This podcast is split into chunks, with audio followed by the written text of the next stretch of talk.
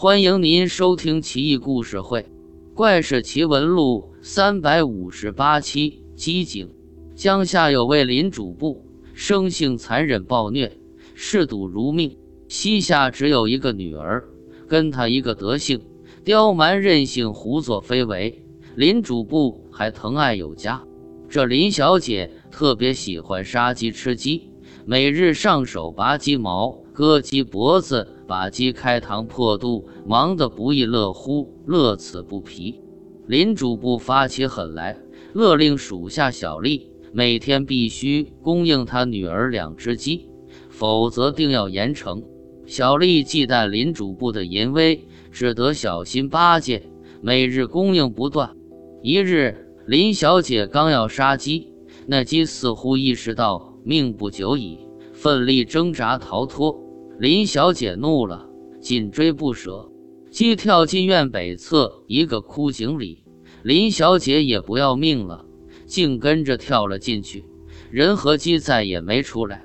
林主簿一家吓坏了，连忙赶到枯井旁，见井口处黑气蒸腾而起，好像炊烟一样呛鼻，都惊呆了。林家人大哭起来，可没一个人敢下井去救人。街坊邻居闻讯赶来，大多幸灾乐祸，隔岸观火。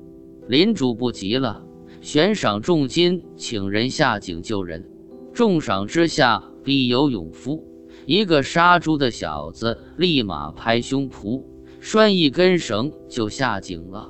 杀猪的还没到井底，就看见井下支着一口大锅，锅里的水翻涌沸腾。锅下面柴禾燃起熊熊烈火，热浪滚滚袭上来，把杀猪的小子热够呛。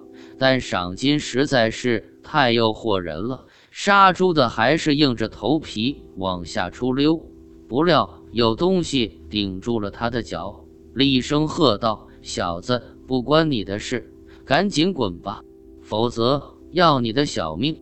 杀猪的低头看时，却不见一个人影。闹鬼了！杀猪的吱哇乱叫，爬了出去，仓皇逃离。所有人都吓坏了，林主簿也是面无人色，再不敢说半句话。过了许久，井下黑气逐渐消散，林主簿使人下井，井底只有鸡骨一具，人骨两具，都像是被煮熟了一般，还微微发烫。不知何故。一只鸡堕井，林小姐随后堕井。后来为什么发现井底有鸡骨一具，人骨两具呢？岂不是多了一具人骨？真是怪哉怪哉！